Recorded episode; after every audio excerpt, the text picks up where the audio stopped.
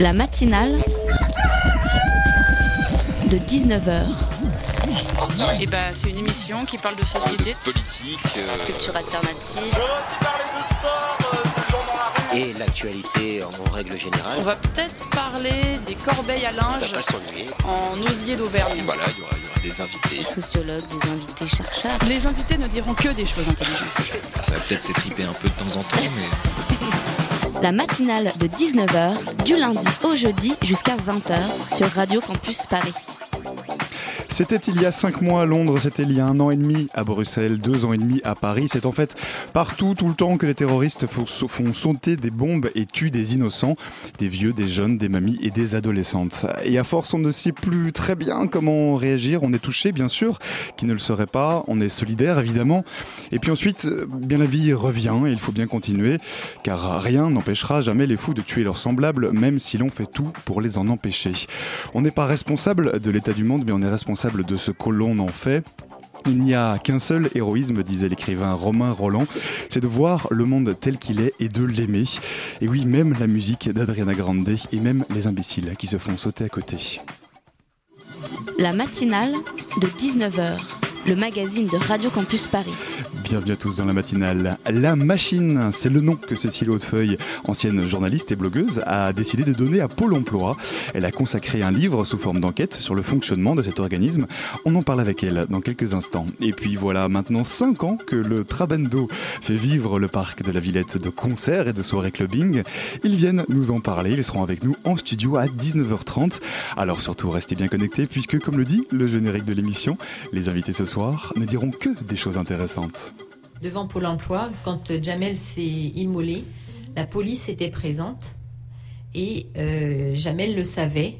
Et justement, il a fait tout pour que ce geste ne soit pas arrêté, puisqu'il s'est immolé un petit peu en dehors de, de Pôle emploi. Et d'après la description de ce qu'on m'a dit, c'est qu'il est arrivé déjà en feu et il a fait 38 mètres. Euh, il s'est écroulé devant Pôle emploi. Et là, ils étaient là et avec une couverture, ils ont essayé d'eux, mais c'était trop tard. Et le fait qu'il l'ait fait à Pôle emploi, c'est pas chez nous, c'est pas ailleurs. Pôle emploi, ça veut dire quoi? Bon, c'est un message, un ras-le-bol d'un système, et en disant si je le fais là, il faut que ça serve sûrement pour au- quelqu'un d'autre, parce que ça correspond bien à Jamel. Il est dur ce témoignage et c'est un témoignage des pieds sur terre, l'émission de France Culture. Notre invitée est journaliste, elle a passé six ans à RMC, la radio, et puis comme de nombreux Français, elle est passée par la case Pôle Emploi. Elle raconte euh, son passage dans cette agence dans un livre enquête euh, intitulé La machine infernale, racontez-moi Pôle Emploi. Cécile Hautefeuille, bonsoir. Bonsoir. Avec moi également en studio, Dania de la rédaction de Radio Campus Paris. Bonsoir Dania. Bonsoir. Euh, Cécile Hautefeuille, votre livre, c'est une enquête, euh, mais c'est aussi votre expérience. Vous, êtes passé par Pôle emploi, je le disais en introduction. Euh, Qu'est-ce que vous avez retiré comme euh, expérience? Pas mal d'expériences, on va dire, pas mal de témoignages aussi, évidemment. Euh, J'en retiens quelque chose de complexe. Ce qui m'a tout de suite frappé, c'est de me dire, mais comment font les gens qui sont pas armés? Parce que moi, j'avais l'impression, euh, sans prétention, hein, évidemment, d'être plutôt armé face à la machine, de comprendre à peu près les courriers, la réglementation, les choses un peu complexes. Vous êtes journaliste euh, Oui, et voilà, je me disais, je, je- je suis capable de, de- de m'en sortir, surtout que j'avais déjà quand même un peu travaillé sur le sujet euh, Pôle emploi, donc il y avait des choses que je connaissais. Et, euh, et plein de fois, je me suis dit, mais comment, comment font les gens qui sont pas armés face à ça, qui savent pas se défendre correctement, qui comprennent rien à ce qu'on leur raconte? Et ça a été un peu le point de départ de tout ça. Alors vous n'êtes pas tendre avec Pôle emploi, vous surnommez, euh, vous le surnommez la machine. Mais oui, parce que c'est vraiment de la machine dont il s'agit. Moi, je parle, enfin, je parle beaucoup des gens dans le livre. Je parle des demandeurs d'emploi, je parle des conseillers, avec euh, de la bienveillance volontaire, parce que j'en ai rencontré beaucoup et que vraiment, vraiment, je les blâme pas. Moi, ce que je blâme, c'est la machine. C'est toute cette réglementation compliquée, c'est ces courriers froids, euh, glaciales qu'on vous envoie, qui sont édités par une machine, hein, qui sont signés le directeur. Voilà, sans plus. euh, voilà, c'est vraiment la machine qui est pointée. Et vous dites la machine malmène euh, les personnes des deux côtés du guichet, donc euh, les demandeurs d'emploi et évidemment les, les- les personnes qui travaillent. Pourquoi la- Ma question c'est c'est quoi il y a, Vous parlez de complexité, mais il y a aussi des couacs. pourquoi il y a autant de couacs? Vous rencontrez énormément de soucis d'organisation à Il y a Pôle des couacs parce que c'est une machine, encore une fois, et qu'à partir du moment où un humain n'intervient pas, il peut y avoir des bugs. Le bug, c'est, je l'écris dans le livre, le bug est fourbe. Il peut toucher n'importe qui, n'importe quand. Et c'est vraiment ce qui se passe parce qu'il n'y a pas forcément d'intervention humaine. Et donc, il y a des bugs qui se produisent, des, des courriers de convocation qui vous arrivent le jour même. Euh, pour une convocation à midi, il est 9h, ou alors vous le recevez à midi, puis la convocation était à 9h, dommage. Et tout ça, c'est des choses face auxquelles normalement on peut se défendre avec le bon courrier qui va bien, mais ceux qui ne savent pas bien se défendre euh, peuvent être clairement menacés. Et il y a le terme absurde qui revient souvent pour Oui. qualifier Pôle emploi. Absurde, c'est vraiment le- un des termes qui revient le plus souvent, et Kafka. Elle vient Complexe cette et absurde. D'une machine, encore une fois, c'est une machine. La machine, elle n'est pas toujours intelligente. J'en- J'entendais il y a pas longtemps un, un reportage justement sur les annonces euh, de Pôle Emploi, euh, la moitié qui serait euh, pas bonne ou frauduleuse, et quelqu'un le disait frauduleuse, fantaisiste, frauduleuse, tout ce que avec vous euh, voulez. votre expé- votre Et quelqu'un a expliqué, quelqu'un de l'intérieur à Pôle emploi a expliqué qu'en fait ça fonctionne avec des algorithmes. Et il a démarré son interview en disant l'algorithme il est un peu bête des fois. Bah oui, voilà, c'est une machine. Et s'il n'y a pas d'intervention humaine, bah c'est encore plus bête parfois. Oui, d'ailleurs, euh, d'ailleurs, vous en prenez des exemples hein, euh, du fonctionnement de cette base de données. Euh, Vous êtes journaliste, je le rappelle, et on vous a proposé à un moment d'être animatrice sur un site pornographique. Alors, c'était pas à moi. Celle-là, on me l'a envoyée parce que via le blog que j'avais ouvert, on m'envoyait plein, plein d'annonces euh, absurdes. Et effectivement, quelqu'un qui cherchait euh, un job de community manager, eh ben, il a reçu une annonce pour faire du chat pour adultes. Voilà. Voilà. Donc des algorithmes Faut pour réussir. euh, gérer de l'humain, pour vous, c'est euh, c'est caduque, ça marche pas. Bah, visiblement non, parce qu'il y a quand même il y a des choses qui marchent à Pôle Emploi évidemment, mais le problème c'est qu'on en rigole et, et dans le récit il y a, il y a beaucoup d'humour et d'ironie parce que la machine euh, elle est tellement absurde que parfois il vaut mieux en rire. Mais ce qu'il y a c'est qu'en toile de fond derrière tout ça il y a des vies, il y a des histoires et il y a des gens qui se retrouvent dans des situations atroces. Vous avez démarré l'émission avec ce témoignage euh, dans l'émission Les Pieds sur Terre, cette histoire de Jamel Char qui a été terrible, terrible, terrible. Il ce s'est immolé monsieur il par le s'est immolé par le feu devant Pôle Emploi il y a quelques années parce que euh, déjà il avait eu un trop perçu, donc c'est-à-dire qu'il avait euh, reçu trop d'argent de la part de Pôle Emploi, mais c'était pas de son fait. Il a été présenté comme un fraudeur, un chômeur en fin de droit, c'était pas du tout ça. Comme il bosser dans l'intérim. On est dans un système un peu complexe où il faut déclarer 16 heures Pôle emploi tant que vous envoyez vos fiches de paye pour vous verser le complément. Puis des fois, les agences d'intérim n'envoient pas les fiches de paye tout de suite. Bref, il a cumulé du trop perçu, il l'a remboursé. Sauf qu'en fait, la complexité de la machine fait que les heures qu'il n'avait pas déclarées à temps ont été retirées des heures qui étaient normalement comptabilisées pour Donc, lui il réouvrir des droits. Donc, ses droits n'étaient pas réouverts et il a pété un plomb. Et j'ai l'impression que c'est des, c'est des situations qu'on retrouve assez souvent, en tout cas dans les témoignages qu'on retrouve dans le livre. C'est en tout cas, moi, des situations sur lesquelles on m'a alerté très souvent. On m'a, y compris euh, au sein de Pôle emploi, accusé d'avoir écrit un livre à charge, de ne raconter que ce qui ne va pas. C'est un parti pris journalistique de Oui. raconter des choses comme ça. Oui, Mais le c'est directeur aussi... régional de Pôle emploi Ouais. au, d'ailleurs, hein, Serge Lemaître, euh, euh, qui, bon, n'a concédé quand même d'avoir lu que des extraits de Bah, il a votre démarré l'interview en disant qu'il ne l'avait pas lu. a, a dénoncé euh, un livre à charge. Voilà, un livre à charge en disant elle ne parle que des choses qui ne fonctionnent pas, elle ne parle pas de ce Ce qui qui marche. n'est pas vrai quand on prend la peine de lire le livre. En effet. Et puis, encore une fois, c'est ce qui s'appelle un parti pris journalistique. C'est-à-dire que moi, j'ai décidé d'aborder la question sous cet angle-là parce que quand j'ai ouvert le blog, on ne m'a raconté que des histoires absurdes et qui font peur. Et quand je vais quelque part et que je, je- n'importe où, en soirée, avec des amis, et que je dis que je travaille sur le sujet de Pôle emploi, je vous jure que c'est vrai, il y a toujours une personne qui vient me voir et qui me dit Ah, bah attends, je vais te raconter un truc qui m'est arrivé. C'est systématique. Parfois c'est risible, mais parfois c'est très grave. Alors, on, on- faisons peut-être un peu de descriptif. hein. Pôle emploi, euh, c'est une gigantesque machine, donc, pour reprendre votre terme. C'est plus de 6 millions de personnes qui sont inscrites en France, Toutes catégories confondues. toutes ouais. catégories confondues. Alors, c'est important cette distinction en catégories. Vous le rappelez dans votre livre, pourquoi ça? Parce qu'en fait, chaque euh, fin de mois, notamment demain, il va y avoir la publication mensuelle des chiffres du chômage à 18h. Tous les médias vont ouvrir là-dessus, en parlant essentiellement de la catégorie A, c'est-à-dire la catégorie dans laquelle sont rangés les demandeurs d'emploi qui n'ont pas du tout travaillé. Mais il y en a cinq des La B et la C rassemblent des gens qui ont travaillé en parallèle de leurs allocations chômage ou pas d'ailleurs, parce que moi personnellement, là je me suis réinscrite et ça fait des mois que j'ai pas touché un centime parce que je travaille suffisamment. J'ai beaucoup de chance.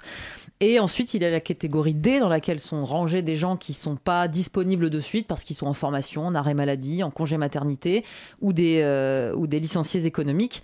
Et la catégorie E, enfin, qui rassemble des gens qui sont dits en emploi. Souvent, c'est des contrats aidés. Et en tout, ça fait 6 millions, plus de 6 millions de personnes. Hum, Alors il y a un débat récurrent, euh, vous venez de le, de le dire, euh, sur les, autour des chiffres du chômage, il faudrait toujours les faire baisser, mais en fait vous constatez que les gens radiés sont toujours demandeurs d'emploi, ils sont juste dans une autre case. Exactement, ils sont dans une autre case. c'est quand même complètement si vous, si vous amusez à consulter le, le PDF qui est publié euh, chaque fin de mois sur le site du ministère du Travail, vous regardez, donc d'abord vous avez ces catégories que je viens de vous citer, et puis si vous descendez dans le PDF un peu plus loin, beaucoup plus loin, vous avez les sorties de Pôle emploi, et puis dans ce tableau des sorties, vous avez une case qui s'appelle radiation administrative, et il y a entre 30 000 et 60 000 personnes par mois qui sont dans ces cases. Donc ça reste des demandeurs d'emploi, mais qui sont punis. C'est une situation qui est subie où ces personnes sont prévenues à l'avance, où on est radié du jour au lendemain, on perd son indemnité. En Comment théorie, ça- ils sont censés être prévenus, ils sont censés recevoir une, euh, un avertissement avant radiation.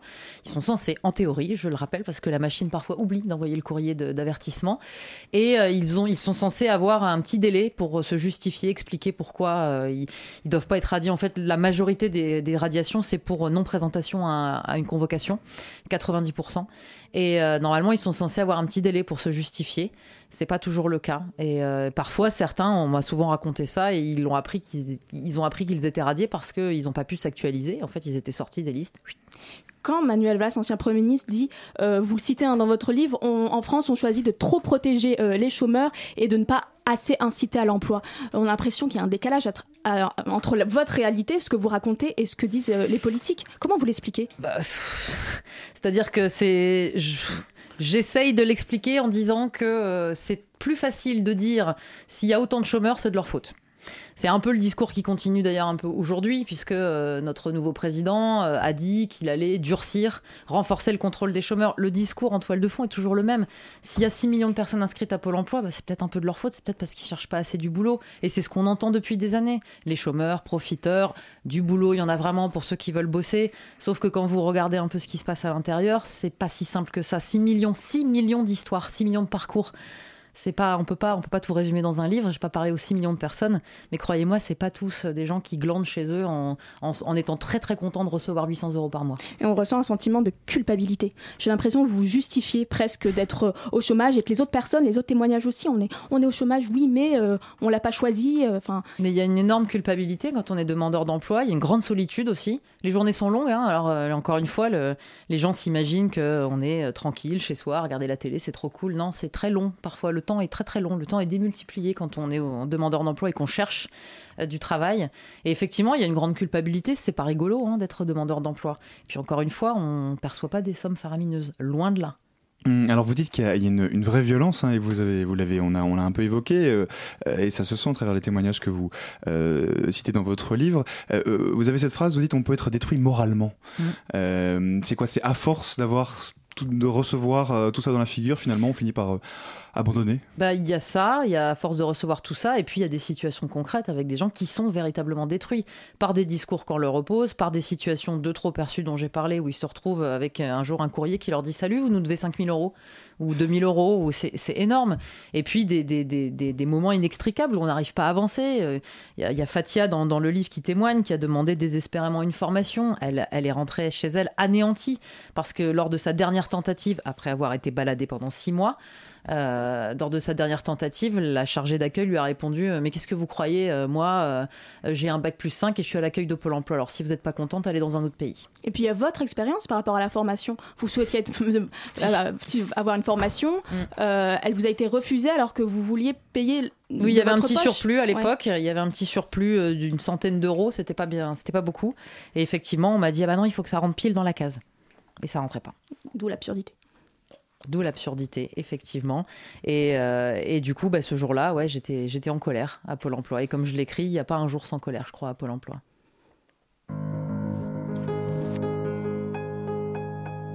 La matinale de 19h, du lundi au jeudi jusqu'à 20h sur Radio Campus Paris.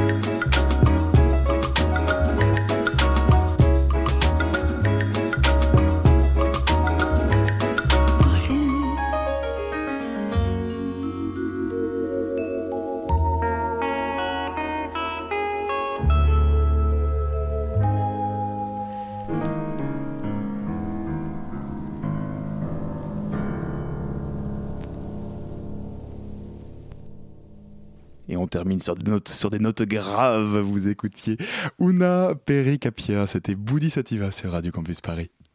La matinale de 19h du lundi au jeudi jusqu'à 20h sur Radio Campus Paris.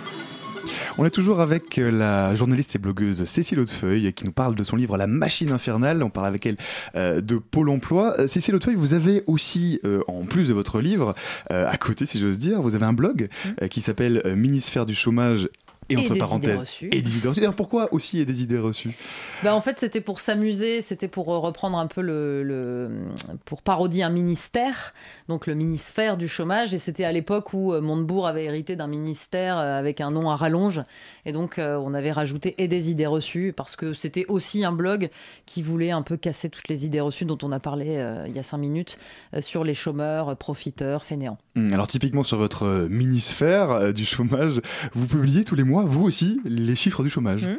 Euh, mais d'une manière quoi plus précise. Bah, on explique les, fameuses catégories euh, parce que c'est vraiment important de l'expliquer. C'est important d'expliquer qu'il n'y a pas que la catégorie A dont on parle le plus. Et donc on déroule A, B, C, D, E et on explique à quoi ça correspond et on donne le chiffre. Mmh, mmh. Et on donne aussi le chiffre des radiations. Et ça permet de mettre un peu les choses en perspective et, de se rendre compte qu'il y a beaucoup de monde. Et pour vous, il y a une tendance actuelle, il y a une augmentation du chômage qui est structurelle ou ben là, euh, il avait quand même euh, un peu baissé. Alors, il y a eu quand même beaucoup, beaucoup de gens qui ont été placés en formation, c'est-à-dire dans la catégorie D. Euh, ça a quand même pas mal fait baisser les chiffres dans la A. Et là, d'après ce que j'ai pu voir, en tout cas sur, sur les prévisions par rapport à l'INSEE, pour le coup, sur les emplois détruits et créés, les prévisions avaient l'air d'être plutôt positives sur les mois à venir parce qu'il y a eu plus d'emplois créés que de détruits. Euh, en lien avec l'augmentation de la population active, tous ces petits chiffres faisaient que les perspectives avaient l'air plutôt hmm. favorables. Oui, parce que votre livre, alors c'est évidemment un tableau assez noir euh, de Pôle emploi, mais c'est aussi un tableau assez noir de l'emploi en France. Euh, ça, vous l'avez aussi vu, le, manque d'offres d'emploi euh, Il y a le manque d'offres d'emploi, il y a aussi euh, beaucoup de choses que m'ont raconté les conseillers sur la réalité du marché. Je, je, fais tout un déroulé comme ça, à un moment donné, dans un chapitre sur la réalité du marché. ce sont bah, ces jobs qui n'existent plus. Euh, ces gens qui, euh, qui essayent euh, malgré tout de continuer à trouver un job dans la branche qu'ils ont toujours connue, mais il n'y en a plus, alors c'est compliqué. Il y a aussi les gens qui doivent faire, ça c'était une phrase très forte que m'avait dit une conseillère, les gens qui doivent faire le deuil de leur emploi perdu. Parfois avec ces gens-là, on met un an à travailler sur le deuil, parce que vous avez travaillé 30 ans dans la même boîte et bim, vous êtes dehors, c'est compliqué. Il y a aussi une réalité qui, qui m'a été dite et que je dis, c'est qu'il y a des demandeurs d'emploi aussi qui, qui réussissent à trouver un job grâce à Pôle emploi. Le conseiller est super content, c'est une victoire. Et puis trois jours après, il y a un appel de l'employeur qui dit bah il vient plus. Et on mmh. appelle le demandeur d'emploi qui dit bah c'était trop dur, c'était trop loin, c'était trop compliqué. Et et là, c'est un peu compliqué. Donc la réalité du marché, c'est tout ça, c'est complexe. Encore une fois, arrêtons de mettre les gens dans des simples cases. Arrêtons de dire que tous les demandeurs d'emploi sont tous les mêmes et les conseiller de la même manière. Donc alors pareil, hein, les, conseillers, je rebondis dessus et on, en parlait un peu tout à l'heure, mais pour les employés de Pôle Emploi non plus, euh, la mm. vie n'est pas rose. Non, la vie n'est pas rose et c'est vrai que je trouve qu'ils souffrent, euh, autant les demandeurs d'emploi souffrent d'une mauvaise image, autant les conseillers aussi. Et je trouve ça tout autant injuste quand on lit euh, sur les réseaux sociaux, je lis des réactions un peu à la sortie du livre et je lis ce genre de choses. Ouais, les conseillers, ça va, c'est bon, ils boivent du café, ils sont tranquilles, ils ont un job, ils s'en foutent, ils nous aident pas par non. Enfin, j'ai pas l'impression que ce soit non plus cette réalité-là. Arrêtons de mettre les gens dans des cases, mmh, arrêtons de stigmatiser les gens. Concrètement, c'est quoi? C'est le fait, euh, l'incapacité pour eux de, trouver euh, de l'emploi, c'est des rythmes aussi, euh, des chiffres. Oui, et puis ils sont payés au lance-pierre Oui, et puis ils ont, des, ils ont une pression folle. Ils ont une pression. Moi, j'ai quand même une conseillère qui m'a dit un jour, j'ai l'impression d'être devenue une commerciale. C'est-à-dire que quand Hollande a lancé son plan 500 000 formations, il a fallu placer, placer, placer des gens en formation à tout prix. Ils avaient l'impression d'être devenus des commerciaux. Et puis ils subissent la violence parce que parce qu'ils sont les interlocuteurs que le demandeur d'emploi a en face d'eux, et c'est eux qui s'en prennent plein la tronche. Un peu comme quand euh, votre euh, box marche pas à la maison, vous appelez l'opérateur, vous vous énervez contre la personne au bout du fil, mais vous savez bien au fond que c'est pas de sa faute, mm. c'est pas elle qui appuie sur les boutons. C'est un peu le bouc émissaire. Est-ce qu'ils sont assez bien formés ou, et assez nombreux? Eh ben, assez nombreux, je ne pense pas. Euh, en tout et pour tout, tous les agents, ça représente, selon le dernier bilan social que j'avais eu, c'était 56 000 ou 57 000 personnes qui font pas que de l'accompagnement. Hein. et ensuite, sur la formation, bah, d'après ce qu'on m'a raconté, c'est-à-dire qu'il y a quand même beaucoup de précaires à Pôle emploi qui sont là juste pour des petits CD des cours.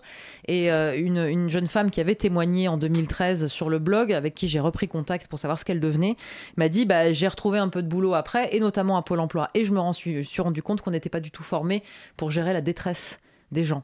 Mm. Et aussi pour connaître un peu plus la réglementation. Alors en parlant de formation, on parle beaucoup de formation, c'est très à la mode, hein, y compris euh, Mm. notre nouveau président euh, qui en avait beaucoup parlé durant sa campagne. Euh, la formation comme solution à, à tout, comme la panacée universelle, vous vous n'êtes pas convaincu? Bah, en tout cas, de ce qui s'est passé ces derniers temps, je suis pas super convaincue par ce qu'on m'a raconté. C'est-à-dire que il y avait des sons de cloche de conseillers qui disaient mais non ça ça sert à rien, alors que ils avaient face à, eux, face à eux des gens qui avaient une bonne expertise quand même de leur métier. Ah non mais c'est bon les formations en anglais euh, ça va, euh, c'est bon tout le monde veut ça, ça sert à rien. Et euh, et de l'autre côté on avait aussi donc ce- cette fameuse volonté de placer à tout prix des gens. Et Pôle Emploi fait appel à des opérateurs privés de placement, les fameux OPP. euh, qui d'ailleurs sont- un- un peut-être scandale, hein, parce que ça Bah, fonctionne pas très très ça bien. fonctionne pas très très bien, c'est-à-dire que sont rangés dans ces prestations-là des demandeurs d'emploi un peu comme moi, qui sont assez autonomes, parce que moi je me plains pas hein, de, mon non suivi, je j'en ai pas besoin, je me débrouille très bien, il n'y a pas de problème. Mais c'est des gens qui sont dits autonomes qui sont placés là-dedans, parce que avant les OPP géraient les demandeurs d'emploi les plus éloignés, et puis ils avaient des mauvais résultats, bah du forcément ça marchait pas bien. Et du coup ils ont dit bah on veut bien continuer, mais ce serait bien qu'on ait euh, les autonomes, les bons là, les, les forts, ceux qui se débrouillent tout seuls. Sauf qu'en fait, euh, visiblement, euh, c'est très compliqué parce qu'on vous, on vous force à faire des choses que vous n'avez pas forcément envie de faire. Et puis, toujours avec cette menace de radiation. Hmm. Alors Cécile Hautefeuille, quand même, dans votre, quand on lit votre livre La machine infernale, euh, à propos de Pôle Emploi, on se dit mais en fait, comment c'est possible que Pôle Emploi ça existe encore C'est une réflexion, c'est une réflexion qui vous a euh, traversé l'esprit euh, Ben, euh, en tout cas, je, en écrivant ce livre? On a l'impression, en tout cas, à chaque fois que les nouveaux témoignages arrivent, et moi je continue encore à halluciner. Hier encore, quelqu'un m'a raconté, parce que voilà, il y a pas mal de gens qui m'ont contacté depuis la sortie du livre, et hier encore, je l'écris d'ailleurs dans le livre, à chaque fois que j'ai l'impression que la, somme, la machine arrive au summum de l'UBS, qu'elle arrive à se dépasser. Et à chaque fois, on me raconte des histoires où je me dis, mais c'est pas possible, c'est pas possible. Comment ça peut continuer? Comment ça n'explose pas? Comment les gens n'explosent pas? Vous avez des exemples concrets euh, récents? Ah bah oui, une histoire de, de, de trop perçu, encore une fois, de, de versement de trop perçu, avec, euh, c'est un peu complexe, mais c'est quelqu'un qui touchait euh, l'ASS, donc c'est euh, l'ASS, c'est ce que vous touchez une fois que vous avez épuisé vos tout premiers droits, qui s'appelle l'ARE, parce qu'il y a ça aussi, hein, le jargon de Pôle Emploi, c'est un peu compliqué. euh, ARE, Voilà, c'est le- APP, Et bref, voilà, tous les, tous les sigles, bref. Et en fait, euh, bah, il m'a expliqué comme ça, un peu d'ARE s'était déglissé dans son ASS, et puis ça a duré pendant deux ans. Et euh, il s'est retrouvé avec un trop perçu de 2000 euros. Et donc, il a, il a essayé de, de- Voilà, il a commencé les recours, etc., en disant Non, mais attendez, c'est pas de ma faute, c'est la machine qui s'est plantée. On- Oui. On est face à des gens qui gagnent à peu près 400, 500 euros par mois, 600 peut-être. Ça dépend lesquels, mais, là, on en leur moyenne. demande de rembourser un, ça. perçu qui n'est pas de leur qui- responsabilité. voilà. Lui, c'était 2300 euros parce qu'effectivement, la machine s'était plantée. Et donc, il y a cette histoire-là. Et en- donc, il essaye de se défendre un peu, de faire des recours, etc. Et un jour, il se présente en agence. Il avait besoin de son dossier. Et puis, euh, en fait, il m'a dit, au bout de 10 minutes, très embarrassé, on m'a dit, mais en fait, on l'a perdu. On a perdu votre dossier. Et il en avait besoin pour l'envoyer au service contentieux de Pôle emploi. Donc, son conseiller a fait un petit, un petit mot manuscrit. Il me l'a envoyé. hein. Il m'a envoyé la photo pour me le prouver. Un petit mot manuscrit qui dit au service contentieux Bonjour, on a perdu le dossier de monsieur X. Euh, désolé, en gros. Enfin. Et là, on se dit Mais c'est pas possible. C'est pas possible. Hmm. Euh, on cherche dans votre livre des exemples de reconversion réussie, euh, des projets professionnels qui ont marché, enfin un truc positif quand même. Euh, Rassurez-moi, il y a quand même des choses positives. Ben oui, mais euh, à la fin, je le dis d'ailleurs, je rends à César. Euh, je rends à César mon conjoint, mon conjoint qui s'était, qui, avait été licencié. Euh, il a pas du tout eu de problème pour le coup avec Pôle Emploi. Si une radiation qui a une euh, convocation qui est arrivée le jour même. même. Mais bon, ça, on s'en est dépatouillé. Mais euh, effectivement, il a eu une conseillère super qui lui a envoyé l'offre qu'il fallait.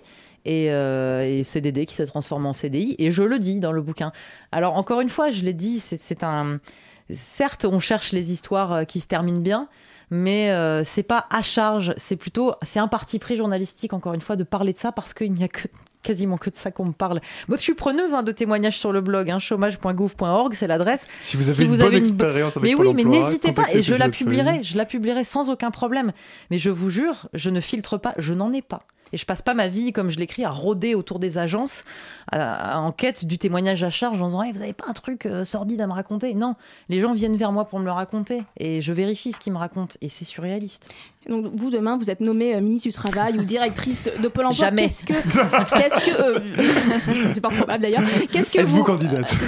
Qu'est-ce que vous préconisez? Alors, je l'ai souvent dit, euh, je je suis pas en, c'est pas mon rôle en fait de trouver des solutions, c'est pas mon job, mais c'est vrai que je pense que l'une des premières choses qui me paraît essentielle, c'est que c'est de mieux expliquer aux demandeurs d'emploi la réglementation qui les concerne, euh, pour éviter notamment les trop perçus. Moi, j'invite tous les gens qui cumulent des allocations et des salaires, c'est-à-dire les fameuses catégories B et C, et je le dis toujours, vérifier chaque mois scrupuleusement qu'on vous avait bien versé ce qu'on vous devait vous verser au centime près. Et si vous vous rendez compte qu'il y a un trop perçu, dites-le tout de suite. Et, et je pense que la base, enfin, parmi les millions de choses à faire, c'est déjà d'expliquer mieux. Il y a un vrai problème et le médiateur national de Pôle Emploi le dit lui-même. Il dit la réglementation est trop complexe, elle peine à être comprise par les gens et aussi par les conseillers. Donc de et la ça, c'est un gros problème. De la pédagogie, des moyens peut-être supplément- supplémentaires? Ben, sans doute, il faudrait peut-être un peu plus d'humains que de bornes et de machines. Ça, c'est certain. Et les, les- les syndicats sont les premiers à le dire aussi. Ce qui est étonnant d'ailleurs parce que euh, il a longtemps été question de dématérialisation, Mmh. euh, du fait que l'informatique allait faciliter les démarches administratives. Ça, de nouveau, c'est pas tout à fait. euh, Ça le facilite pour une catégorie de personnes. Moi, j'avoue, euh, bon, à part des bugs, encore une fois, par rapport à la machine, quand il faut sc- scanner ses fiches de paye où il y a des petits soucis, mais moi, c'est vrai que ça me, ça me simplifie la vie, clairement. Mais il faut pas oublier qu'il y a quand même beaucoup de gens qui n'ont pas accès à Internet ou qui le maîtrisent pas bien.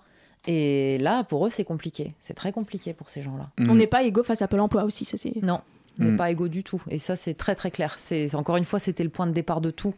C'est vraiment une question que je me suis posée souvent. Je pense à certaines personnes et je me dis mais comment font ces gens qui comprennent pas ce qui leur arrive et qui sont démunis et qui savent même pas vers qui se tourner? Mm. En ayant vécu ce que vous avez vécu, Cécile Hautefeuille, et puis euh, en ayant reçu les témoignages que vous avez reçus, euh, comment est-ce que vous avez vécu cette euh, dernière campagne présidentielle où il a beaucoup été question du travail? C'est le candidat du travail qui a gagné. Mm, D'ailleurs, bah, Emmanuel Macron.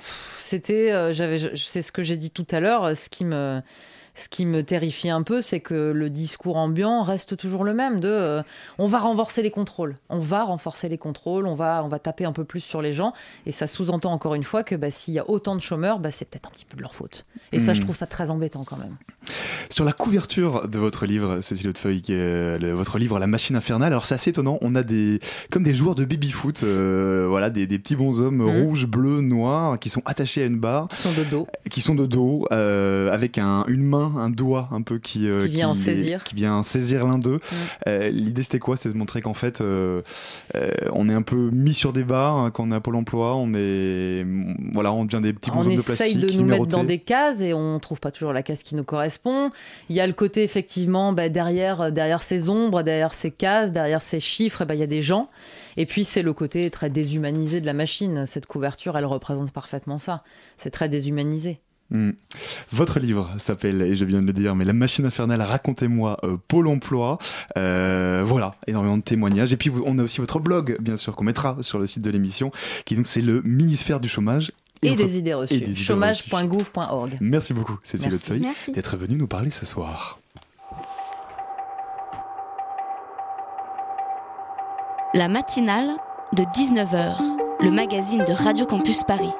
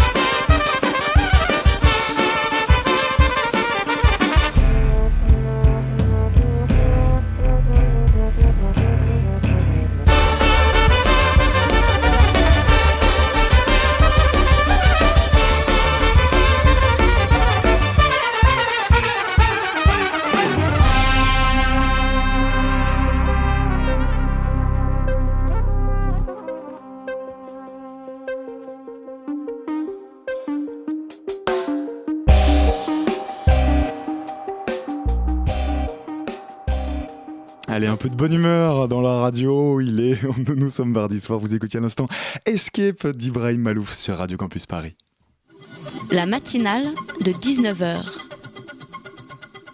Elle n'est pas là en studio, mais pour notre plus grand bonheur, elle est là dans nos oreilles. Clémence pour sa chronique étudiante. Bonsoir Clémence. Bonsoir Alban, bonsoir à tous. Écoutez, cette fin d'année est très mouvementée pour moi comme pour les étudiants qui n'en finissent pas d'organiser des chouettes projets et des manifestations culturelles tous azimuts. Je me fais leur voix comme tous les mardis soirs sur nos ondes. Parmi mes bons plans de la semaine, le festival Actefac, événement phare de l'université Paris 3, qui a lieu les 25, 26 et 27 mai. Vous pourrez découvrir le travail de création de six compagnies issues de la Sorbonne Nouvelle qui ont été accompagnées toute l'année par le dispositif Actefac et sélectionnées par un jury de professionnels du spectacle vivant. Il y sera question d'utopie et de violence, de sagesse et de fougue, d'enfermement et de grands voyages, bref, de plein de choses. Ça se passe au théâtre de la Bastille et l'entrée est gratuite. Alors foncez, on s'y croisera peut-être. Programme complet et infos pratiques sur www.radiocampusparis.org.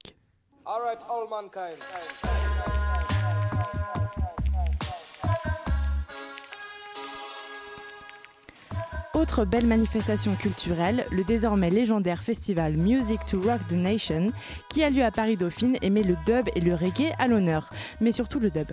Pour la 19e édition, ils ont à nouveau convié la crème de la crème, par exemple La Petite Fumée, Kondo, Dub Dynasty Fils Ras Divarius, que nous écoutons en ce moment même, Reisha Zouare ou encore Raspafly, Vibronix Fit Mackie Benton et Spank Bond ou encore Mo Calamity. Pour cette belle affiche, on vous offre vos places. Il suffit de nous envoyer un petit mail à concours@radiocampusparis.org. Et enfin, un projet plus atemporel qui vaut le détour, la Ciné Nomad School, projet impulsé par la Cinéfabrique qui est l'ENS Cinéma de Lyon et qui réunit 90 étudiants et étudiantes de 5 nationalités différentes pour créer ensemble des documentaires et fictions. 13 courts-métrages sont prévus pour un rendu en octobre avec une équipe venue du Bénin, d'Éthiopie, de France, des États-Unis ou encore du Burkina Faso. Je vous signale le passage que ce projet est en pleine levée de fonds, donc pour les soutenir ou simplement pour vous renseigner, rendez-vous à l'endroit habituel, notre site internet, dans l'onglet Actu étudiante. C'est tout pour aujourd'hui, belle soirée à tous. Voilà, la chronique de Clémence, euh, qui n'était pas en studio avec nous ce soir, sera à retrouver euh, d'ici quelques minutes sur le site de Radio Campus, à radiocampusparis.org. La matinale de 19h sur Radio Campus Paris. Voilà maintenant 5 années que le Trabendo fait vivre euh, le parc de la Villette de concerts et de soirées clubbing. Vous l'avez compris, on parle de musique et de détente avec notre invité qui est chargé de communication au Trabendo. Annabelle, Annabelle No, bonsoir. bonsoir. J'ai réussi à buter sur votre nom, pardon. Et puis avec moi aussi euh, en studio, Margot de la rédaction de Radio Campus Paris. Bonsoir Margot. Bonsoir. Euh, alors peut-être euh, Annabelle No, en, en, quelques mots, si on doit décrire le Trabendo, qu'est-ce qu'on pourrait dire? Alors le Trabendo, c'est une, c'est une salle parisienne euh, située dans le parc de la Villette, donc dans un espace euh, qui est entouré de verdure euh, dans le 19e arrondissement de Paris. Donc vraiment situé entre le Zénith et la Philharmonie. C'est un espace où on accueille, on accueille de, des musiques actuelles, donc de, du, reggae au rock, au metal, au hip-hop, c'est tout, tout l'ensemble des musiques actuelles, et de la musique un peu de niche, on, on, peut, on peut parler de musique de niche. Euh, et, euh, et, donc voilà, c'est un musique endroit... de niche, c'est-à-dire musique pour un public particulier, musique qu'on n'entend pas tellement ailleurs. Voilà, c'est un peu, c'est un peu pour des, euh, pour des, euh, les gens qui recherchent de la musique très précisément, euh, que ça soit, euh, ça peut être expérimental ou, ou pas du tout, mais, euh, mais c'est vraiment de la musique de niche et, euh, et voilà pour des connaisseurs, pour des connaisseurs en tout cas. Mmh. Il y a la volonté d'être très pointu parce que vous avez une acoustique qui est intéressante, d'après ce que j'ai compris. Alors notre acoustique qui est très bonne en tout cas, c'est aussi, on fonctionne, on a un fonctionnement, le travail on, si vous voulez, je vous explique un peu comment comment ça fonctionne et comment. Euh... Nous avons tout le temps. Euh, nous sommes sur Radio super. Campus Paris. Nous super. aimons les artistes sur Radio Campus Paris. Dites-nous tout. Du coup, euh, en fait, on fait la programmation. Euh, on a des on a des locations de la salle et on a des co-réalisations et, de, et, des productions. Les productions, c'est vraiment euh, les concerts qu'on pousse et que et c'est vraiment nous qui faisons la programmation. Ensuite, les locations, ça, peut être des tourneurs qui louent la salle pour faire leur programmation, mais on a toujours un, un droit de regard sur notre programmation. Voilà. Mmh. Alors le Trabendo, c'est on en fête le cinquième anniversaire. On va parler bien sûr de Tout cette fait. soirée anniversaire qui va avoir lieu tout prochainement. Ceci dit, en réalité, euh, le lieu, euh, la salle euh, de concert, elle est beaucoup plus ancienne que ça. Exactement. Euh, alors euh, la salle, elle date de, de 1993. C'était euh, un haut lieu du, du jazz à Paris qui s'appelait le Hot Brass. Euh, c'est- c'est tombé en liquidation judiciaire en, en 97. Et ça a été repris euh, par, euh, par une équipe en, dans les années 2000. Et nous, notre équipe, donc, qui est poussée par Tsugi, le magazine musical que vous connaissez peut-être, et Super, euh, Super Mon Amour, qui est un tourneur. Euh, donc, on repris la salle avec l'équipe du Trabendo. Et depuis 2012. Et du coup, c'est vraiment l'anniversaire, en fait, de, de l'équipe, de l'équipe du Trabendo. Hum, Alors d'où vient d'ailleurs ce mot Trabendo? Je disais que c'était un, un- un mot né en Algérie, c'est C'est possible exactement, c'est un mot né en Algérie euh, qui signifie contrebande. Euh, voilà. vous, ne faites pas, de- vous ne faites pas de contrebande dans la salle, Euh, du rassurez-vous. On ne fait pas de contrebande. voilà. Et c'est donc du coup c'est ça le c'est ça du coup l'origine. Alors euh, pour fêter ces 5 ans le 1er juin, euh, l'équipe a, a prévu donc votre équipe a prévu une superbe soirée. Comment ça va se passer? Alors, comment ça va se passer? On va avoir une scène intérieure et une scène extérieure. Donc, la scène, la scène intérieure, on, donc on accueillera Chick Chick Chick, donc ce groupe mythique euh, qui est notre tête d'affiche de la C'est soirée. comme ça qu'on prononce Chick Chick. Chick Chick Chick. Et ça s'écrit avec trois points d'exclamation. Voilà. Euh, c'est un groupe des années 90 qui, qui vient de sortir un nouvel album euh, le, le euh, je ne sais plus, le 19 mai. Tout récemment. Pardon. euh, voilà. Euh, Un, un groupe de, de danse punk, c'est ça? Exactement. Exactement. Qu'est-ce que c'est que la danse punk Alors, qu'est-ce que c'est que la danse punk? Eh bien, c'est de la danse, c'est de la punk. voilà. Le meilleur des deux. Je, je les ai jamais vus en live, mais il paraît vraiment que c'est euh, c'est vraiment dansant et c'est vraiment il faut vraiment les voir en live pour euh, pour apprécier euh, apprécier leur musique. Donc vous avez dit que vous alliez avoir une scène extérieure et vous vous inscrivez vraiment dans, dans l'Est parisien, dans le parc de la Villette. Ouais. Et vous vous trouvez en fait au cœur d'un pôle culturel puisque à côté de, juste à côté de vous, vous l'avez dit, on a la Grande Halle de la Villette, le Zénith, la Philharmonie. Alors est-ce que vous travaillez en collaboration avec ces structures ou vous êtes complètement indépendant? On travaille en collaboration parce qu'en fait le parc euh, est géré par la Villette.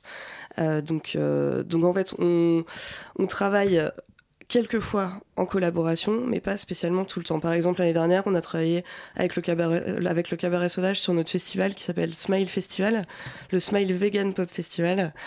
Donc, euh, où on accueillait, enfin, on produit en fait ce festival et, on accueillait des, enfin, le cabaret sauvage a accueilli des concerts. Euh, on travaille pas directement avec, par exemple, le Zénith et la Philharmonie, parce que c'est vraiment des grosses structures euh, où, pour le coup, font vraiment, enfin, c'est vraiment que de la location de la salle. Euh, Enfin, pour le Zénith en tout cas, pas pour la Philharmonie. Euh, mais on travaille vraiment en collaboration avec la Villette qui, euh, qui gère le parc. D'accord. Voilà. Hum, C'est qui votre public aujourd'hui, euh, euh, Annabelle No euh, C'est quoi? C'est plutôt large, plutôt hétéroclite, euh, jeune, âgé, un peu C'est tout? totalement hétéroclite euh, selon les concerts. Euh, on, on a des, par exemple, on fait du métal, donc si on a un public de métalleux, on fait du hip Donc vieux pas Pas spécialement, pas, Pas spécialement. spécialement, non. On peut dire que la moyenne d'âge est de, euh, de 20 à 40 ans, mais c'est très très large, c'est très très large. Voilà. Et en fait, c'est très large parce que la, la programmation est très éclectique et vous avez toujours cette volonté de, euh, d'être un peu intimiste, un peu pointu. Est-ce que c'est ça qui vous distingue des autres salles euh, parisiennes? Est-ce que ça nous distingue des autres salles parisiennes? Euh, Je ne pense pas. Je, ça, Vous êtes similaire à toutes les salles parisiennes. on n'est on pas similaire à toutes les salles parisiennes du tout.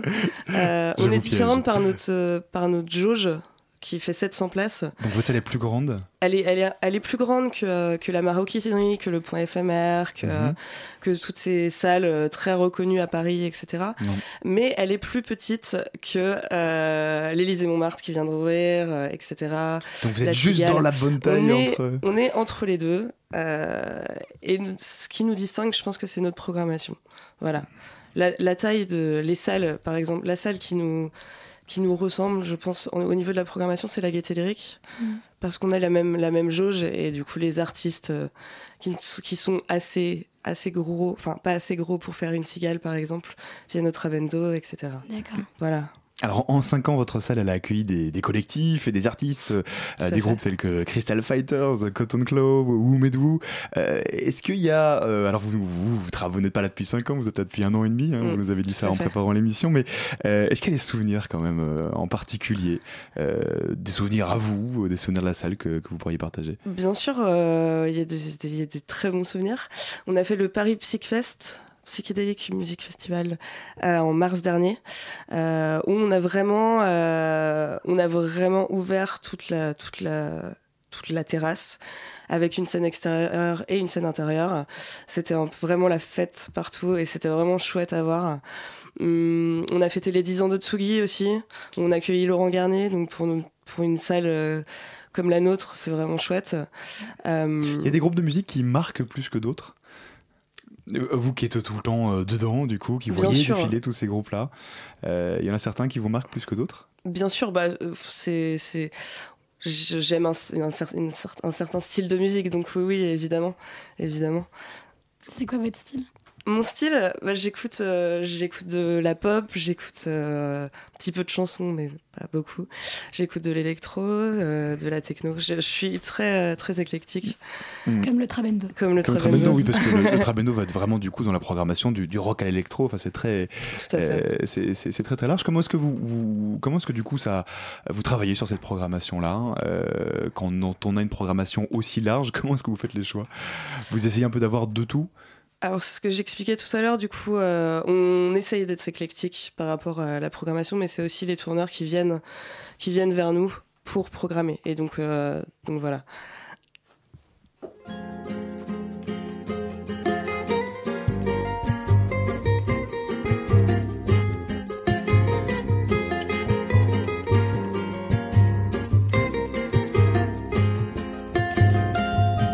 Eu sou assim. Quem quiser gostar de mim, eu sou assim. Eu sou assim. Quem quiser gostar de mim, eu sou assim. Meu mundo é hoje, não existe amanhã pra mim. Eu sou assim, assim morrerei um dia. Não levarei arrependimento, nem o peso da hipocrisia. Pena daqueles que se agacham até o chão, enganando a si mesmo por dinheiro ou posição. Nunca tomei parte nesse enorme batalhão, pois sei que além de flores, nada mais vai no caixão. Eu sou assim. Quem quiser gostar de mim, sou assim. Eu sou assim. Quem quiser gostar de mim, eu sou assim. Meu mundo é hoje, não existe amanhã pra mim. Eu sou assim, assim morrerei um dia. Não levarei arrependimento, nem o peso da hipocrisia. Tenho pena daqueles que agacham até o chão, enganando a si mesmo por dinheiro ou posição. Nunca tomei parte nesse enorme batalhão, pois sei que além de flores, nada mais vai no caixão. Eu sou assim. Quem quiser gostar de mim, eu sou assim. Sou assim. Quem quiser gostar de mim, eu sou assim.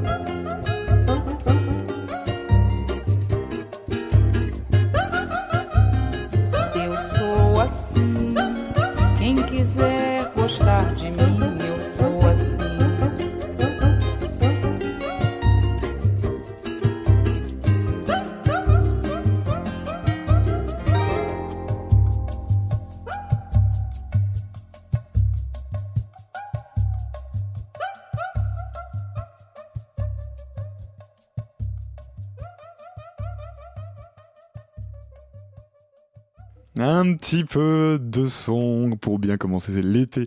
Vous écoutiez E de Big Brazilian Jesus sur Radio Campus Paris. La matinale de 19h, le magazine de Radio Campus Paris. On est toujours avec Annabelle No, on parle avec elle du Trabendo qui fête ses 5 ans. On a vu que votre public venait euh, certainement pour la programmation, mais aussi pour le lieu qui est très agréable au cœur du parc de la Villette. Est-ce que vous pouvez nous le décrire? Bien sûr. Alors, euh, c'est un lieu. Quand, donc, quand on arrive, on a le, la folie. Donc, ce qu'on appelle la folie. Euh, je sais pas, vous, j'imagine que vous connaissez le parc de la Villette. Euh, le, parc de la Villette a plein de ce qu'on appelle les folies. C'est les bâtiments rouges qui quadrillent le parc, qui sont situés à la même distance. Et c'est ce que Bernard Tchoumi, l'architecte du parc, a, a voulu faire. Euh, et, donc, euh, donc, dans cette folie, on, on, a juste nos bureaux en fait, mais ça, ça représente le Travendo. Ensuite, on descend, on descend l'escalier, on arrive sur notre terrasse avec un petit cabanon qui sert de bar, voilà, euh, et on rentre dans le dans le Travendo. Euh, c'est une salle un peu gradinée, donc on a plusieurs, on a plusieurs niveaux dans la salle qui permet, ce qui permet de, de voir le concert à n'importe quel endroit, même si on est petit par exemple. euh, le, et le, la charte graphique de, no, de notre salle, donc euh, les couleurs en fait sont, sont reprennent vraiment notre, char notre charte graphique, etc. Euh, et voilà, c'est une, une, très chouette salle. Pour donner un petit peu un aperçu de cette salle de concert qu'est le Travendo. Et du coup, si vous deviez maintenant faire un bilan des 5 ans qui sont écoulés là, qu'est-ce que, qu'est-ce que vous diriez? Alors les 5 ans, euh, c'était la reprise de la salle, en tout cas, enfin pas par moi mais par mes collègues. Euh, Rappelons que vous êtes 5 hein, à gérer on cette est, salle. On est 5, tout équipe, à fait. Donc. Plus l'équipe de, de Tsugi et l'équipe de Super euh, qui, qui sont, enfin on est vraiment très proches avec eux. Euh, donc ils ont, euh, ils ont vraiment redonné la déco de la salle et l'identité.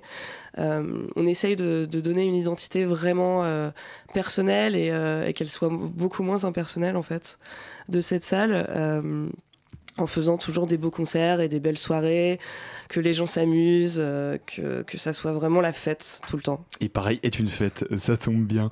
Euh, revenons justement à cette grande soirée d'anniversaire que vous faites pour fêter les 5 ans. Euh, 5 ans, ça se fête, euh, en effet. Euh, concrètement, c'est le 1er juin. Exactement. Qu'est-ce qui va se passer? Alors, qu'est-ce qui va On l'a déjà un peu abordé, mais. on l'a déjà un peu abordé. Euh, pour continuer, euh, donc on a une scène intérieure et une, une, scène extérieure. Dans la scène intérieure, donc il y a Chick Chick Chick, je vous parlais, euh, je vous parlais tout à l'heure. La danse punk. voilà, exactement. On va avoir Aldous RH qui, euh, qui a un groupe, euh, qui a un groupe de pop.